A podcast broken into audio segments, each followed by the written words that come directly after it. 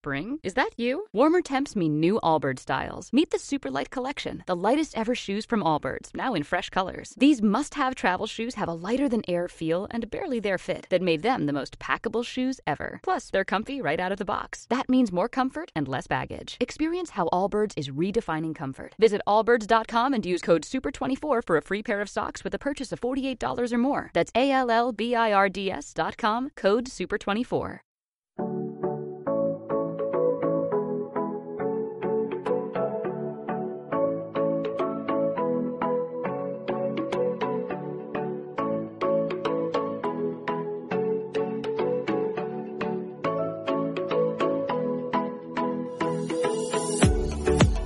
Anécdotas financieras, una visión personal de cómo repercute la economía en nuestro bolsillo.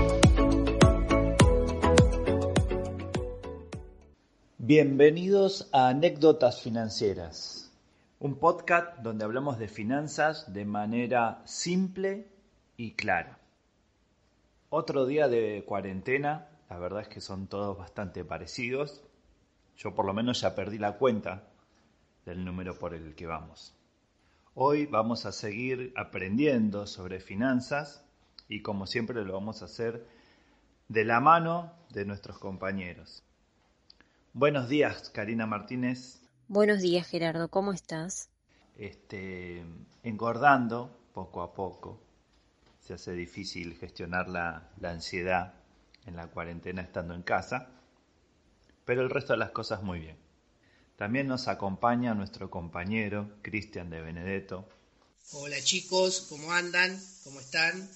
Acá pasando la cuarentena, como es debido, y tratando de afrontarla lo mejor posible. Gracias a Dios estamos trabajando desde casa y también, bueno, haciendo las compras, pudiendo salir un poquito a hacer algunos quehaceres, pero dentro de todo la, la vamos llevando bien. Bueno, siguiendo la línea que venimos desarrollando, Hoy nos toca hablar de la inversión, un tema que por lo menos nos da curiosidad a todos. Sí, más en estos tiempos donde la palabra inversión es muy escuchada. Me pone ansioso el tema que vamos a tratar hoy, el tema de inversiones, algo que venía esperando este capítulo que podamos desarrollarlo y no nos olvidemos que estamos en el final de la famosa y e importante fórmula de crecimiento, trabajo, ahorro, inversión, el TAI. Para crecer no nos olvidemos que tenemos que invertir, para eso ahorramos y para eso trabajamos. Si alguna no se cumple no podemos crecer. Sí, Cristian, pero déjame volver sobre algo que dijo Karina.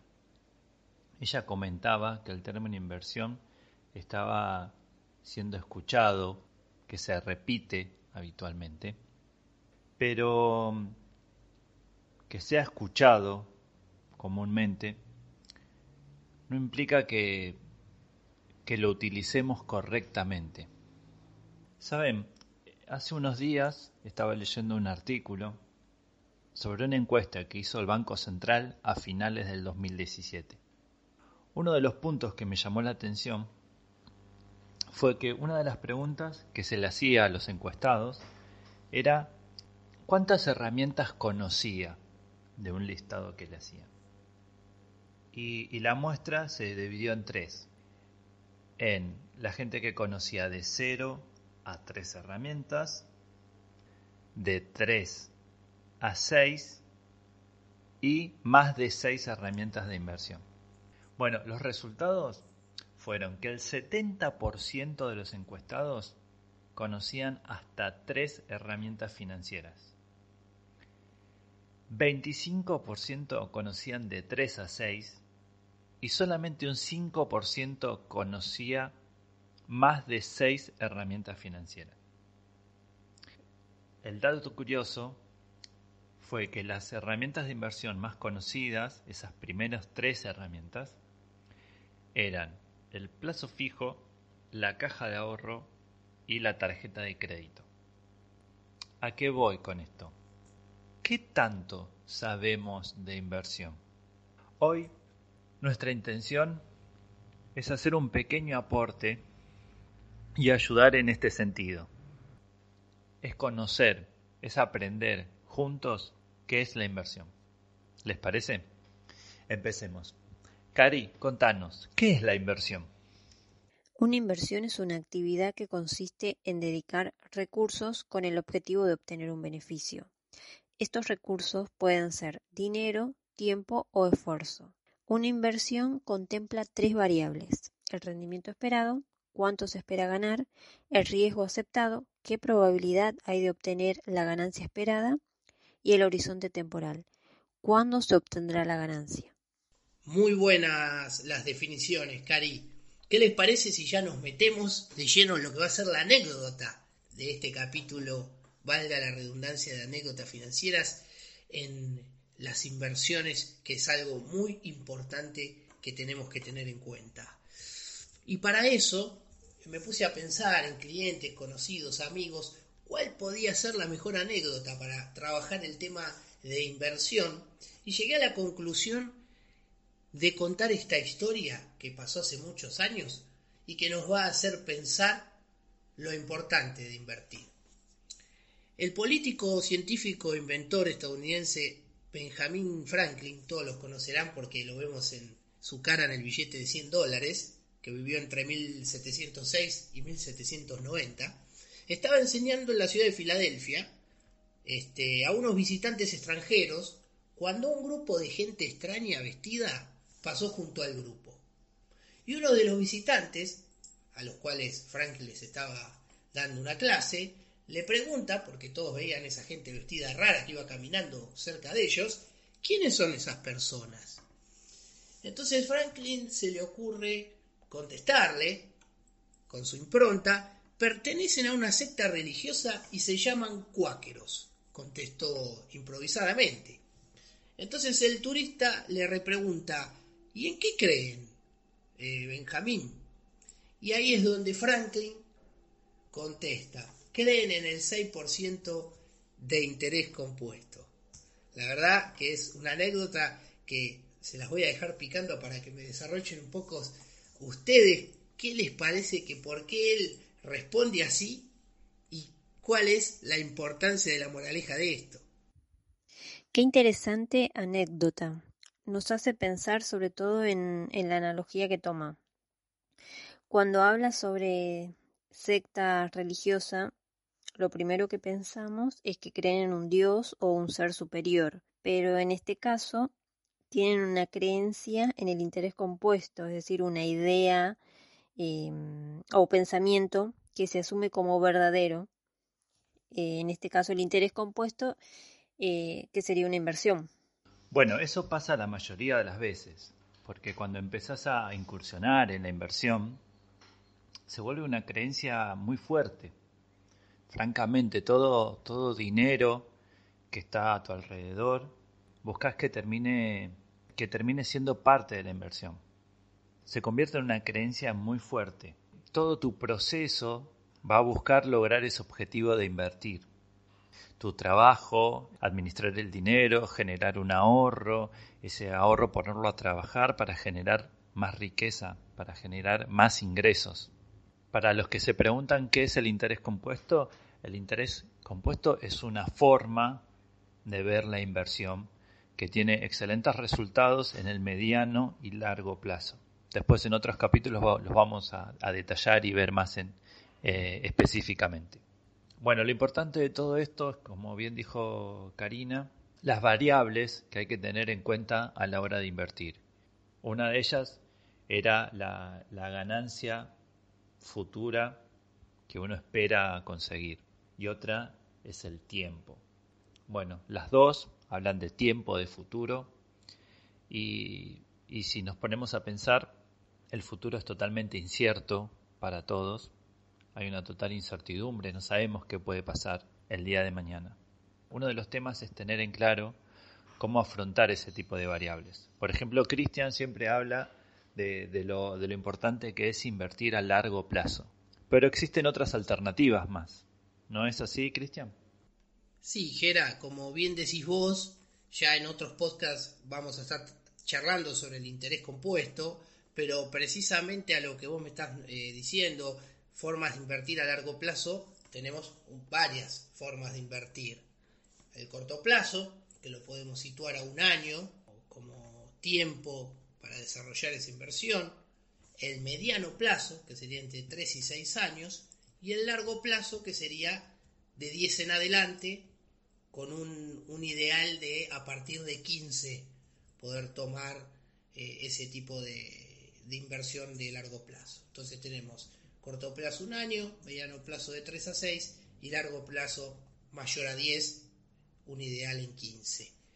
Este, trabajando en herramientas de interés compuesto, obviamente vamos a lograr muy buenas rentabilidades. Pero, ¿qué pasa? Si hablamos de plazos de inversión, lo más importante es cómo hacer una analogía con un campo. Yo cuando voy a sembrar un campo, tengo que darle un tiempo para que, para que pueda después cosechar lo sembrado. O, como por así decirlo, darle tiempo a esa semilla que germine. Yo tengo que tener plazos constituidos, que puede ser el corto, el mediano y el largo, y más específicamente el mediano y el largo el corto, para poder desarrollar buenas inversiones ir generando patrimonio, ir generando que eso me genere más y más activos y así pueda ir creciendo en lo que es una planificación financiera integral. Para continuar con el tema inversión, que tenemos diferentes tipos de inversión ¿sí? en sus formas. Tenemos las inversiones que bien conocemos o que mucha gente conoce como el plazo fijo, que es a tasa fija, ¿sí? que es cuando yo, por ejemplo, tengo 10 pesos, me dan el 20%, entonces en determinado plazo yo voy a recibir los 12 pesos, los 10 pesos que puse, más el 20% en un plazo. Tengo un plazo fijo con una tasa fija. ¿Sí? Esa es mucha, una de las inversiones que muchos conocemos y que está dentro de ese 70% que conoce el plazo fijo. Y después tenemos dos formas de invertir que son con tasa variable. Tenemos la tasa variable con garantía y la tasa variable sin garantía, que no tiene nada que ver con, con la tasa fija. La tasa variable con garantía es una tasa que tiene una garantía mínima de porcentaje. Por ejemplo, para hacer números redondos, tengo una tasa fija del 20%. Entonces yo sé que el mínimo que me va a dar esa, esa tasa variable es el 20%. Pero como es variable, si en el mercado ese instrumento de inversión me logra dar un 30, un 40, un 50, un 60%, es el que realmente yo voy a percibir. ¿sí? Parto de la base de la tasa garantizada, que es esa garantía de 20 en este caso, pero después el mercado, como es variable, me va a dar la tasa que este, perciba en el mercado siempre que sea superior al 20. Y si no, no va a perder el instrumento porque me va a dar una garantizada en ese caso, como dijimos, 20%. Y después tenemos la tasa variable sin garantía, en donde no tengo garantizado ese 20, sino que va a variar la tasa según lo que el mercado me vaya dando o lo que el instrumento, según cómo está compuesto su cartera de inversión, me vaya a otorgar. Entonces voy a ir percibiendo diferentes tipos de rentabilidades porque es plenamente variable. Entonces tenemos en un marco por así decirlo, de formas de invertir, la tasa de la tasa fija, la tasa variable con garantía y la tasa variable sin garantía. Claro, esos tres tipos de rentabilidad que vos mencionás igual hacen que te pares frente a la inversión de una manera muy distinta. Ahí está la variable riesgo. Por eso la variable de riesgo, que lo hemos charlado y lo hemos repetido en podcasts anteriores, lo más importante y la palabra en este caso que podemos decir que es mágica es diversificar. Diversificar, diversificar, diversificar. Y si le podemos sumar algo más, es diversificar. O sea, siempre tengo que diversificar. Ahora hablando en serio, esto que tan sutilmente nuestro compañero Cristian nos quiere recordar, eso se llama gestión de riesgo. Y es verdad que a la hora de gestionar el riesgo, la forma más, más sencilla, más práctica, eh, es diversificando. Pero también es cierto que todos tenemos una forma muy distinta de, de ver el riesgo en sí. Y para eso déjenme hacerles una analogía. Supongamos que tenemos que trasladarnos desde un punto A a un punto B. Hay una distancia de 50 kilómetros que lo tenemos que hacer por autopista, vamos a, una velocidad, la velocidad máxima de una autopista, 130 kilómetros por hora. y está lloviendo. ¿Ok? Para cumplir ese trayecto vamos a tener dos alternativas. Una podemos ir en un auto y otra podemos ir en una moto. Son dos opciones distintas, dos herramientas totalmente distintas. Estamos de acuerdo en eso. ¿Ok? Bueno, ahora, ¿qué pasa si les digo, miren, vamos a aumentar el riesgo un poco solamente, para tener más beneficio, para llegar más rápido, por X razón. Al que va en auto, le digo, bueno, vamos a aumentar el riesgo y se desabrocha el cinturón de seguridad. El que va en moto también va a aumentar el riesgo y se saca el casco. ¿Es la misma situación? ¿Los dos están expuestos al mismo riesgo? No, no es lo mismo. Claro, es totalmente distinto. ¿Por qué? Porque, por ejemplo, en el auto, que vendría a ser una herramienta conservadora, uno dentro de una herramienta conservadora puede asumir, puede aumentar su exposición al riesgo de una forma cuidada, por decirlo de alguna forma. Ahora, por ejemplo, el que va en moto, que ya su, su posición ya es mucho más arriesgada, ¿tiene la posibilidad de aumentar más el riesgo? La verdad que la exposición es muy alta. ¿Cómo ve la gente ese, ese, ese, riesgo? Eso se llama adversión al riesgo. Hay gente que tiene que está mucho más propensa a tomar esos riesgos y hay otra gente que no. Saber cómo uno asume ese riesgo es importantísimo para aprender a diversificar. ¿Cómo se hace? Se hace a través de completar un test que se llama el test del inversor. ¿sí? Es una serie de preguntas donde se completa un perfil psicológico al completar este test del inversor va a quedar en claro cómo es nuestra aversión al riesgo, ¿sí? y de esa forma lo vamos a poder gestionar de una mejor manera.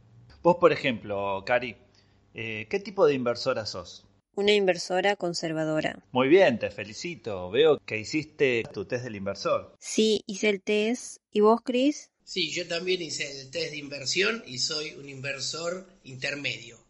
O sea, ni conservador ni arriesgado.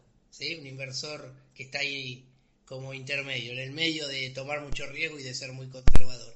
¿Y vos, Jera, sos un inversor? Yo pertenezco a la secta de los cuáqueros. Bueno, resumiendo, hasta ahora vimos las tres variables de la inversión. El horizonte temporal, ¿sí? cuánto tiempo vamos a darle para que esa inversión nos, nos dé ese beneficio. El rendimiento, que esperamos que tenga y el riesgo que aceptamos correr para lograr ese beneficio. Muy bien. Entonces, como última pregunta, Cari, ¿cuánto capital necesito para invertir entonces? ¿Cuánto capital necesito o cuántos recursos necesito? Em, volvemos a lo, a lo que habíamos leído en la, en la definición. Los principales recursos con los que se cuenta a la hora de invertir son tiempo, trabajo y capital. El capital es uno de los recursos, pero tenemos que recordar que el capital no es importante a la hora de invertir. La inversión no es exclusivamente de dinero. Podemos invertir horas para leer libros y al final de ese proceso vas a saber sobre X tema y no invertiste ningún capital. Sí, yo también coincido con lo que dice Cari. Es importantísimo tomar la decisión de encarar una inversión empezar con una, tomar confianza, después ir agregando más. Acá lo importante para lograr salud financiera es que mi único activo no sea el ingreso y que con ese ingreso tengo que cubrir todos los pasivos que en una vida se requieren, Para la supervivencia y otro tipo de gastos que, que tenga.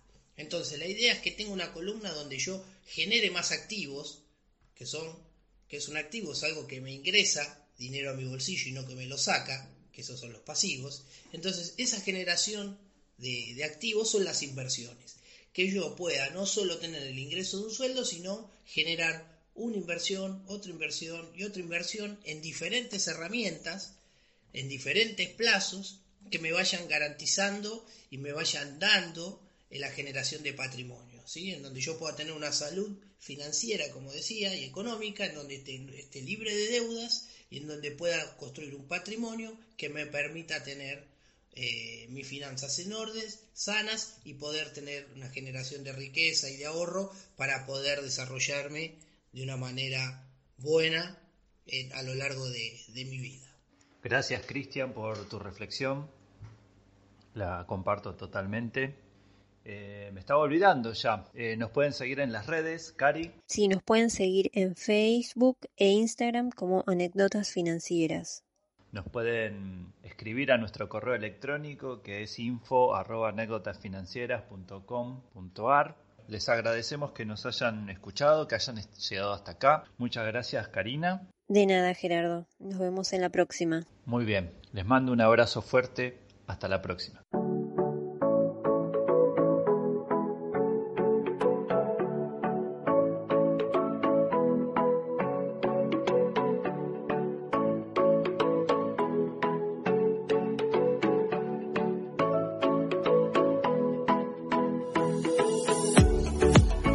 Anécdotas financieras, una visión personal de cómo repercute la economía en nuestro bolsillo.